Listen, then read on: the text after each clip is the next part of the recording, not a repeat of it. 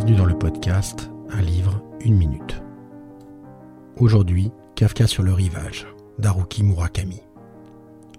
Voici le premier livre de Murakami que j'ai eu le bonheur de découvrir, même s'il s'agit de son dixième roman.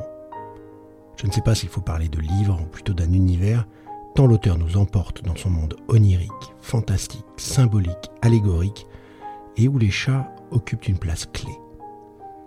Il y a deux manières d'aborder ce roman d'un point de vue analytique, visant à comprendre ce qui se passe, l'autre consistant à se laisser guider dans ce voyage initiatique.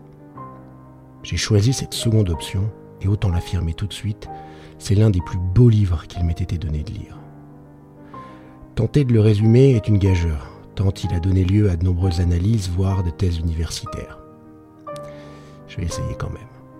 Nous sommes tout d'abord invités à suivre Kafka Tamura, adolescent de 15 ans, qui entretient un dialogue avec un personnage imaginaire nommé le Corbeau et qui va fuguer de chez son père autoritaire pour se mettre à la recherche de sa mère.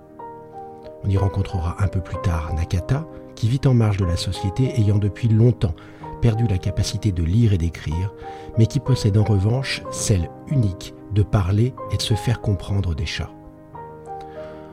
Comprendra plus tard que ce handicap est lié à un phénomène paranormal survenu vers la fin de la Deuxième Guerre mondiale dans la province japonaise où il résidait alors enfant. Dans son périple à travers le Japon, Tamura fera la rencontre d'Oshima, sorte d'hermaphrodite, qui lui permettra de travailler un temps à la librairie de mademoiselle Saeki, dont l'histoire s'avérera elle aussi totalement hors norme, et qui possède un tableau intitulé Kafka au bord de la mer, qui représente son amour de jeunesse, auquel Tamura s'identifiera dans ses rêves habités. Oshima le cachera ensuite dans une cabane au milieu de la forêt aux propriétés magiques, dans laquelle les prochaines étapes de son voyage initiatique se poursuivront. Comme je le disais, résumer ce livre aux réalités plurielles, proches d'une odyssée mythologique, est simplement impossible en quelques lignes. J'en retiens toutefois une joie de lecture immense et l'envie de continuer à découvrir les voyages que Murakami nous offre.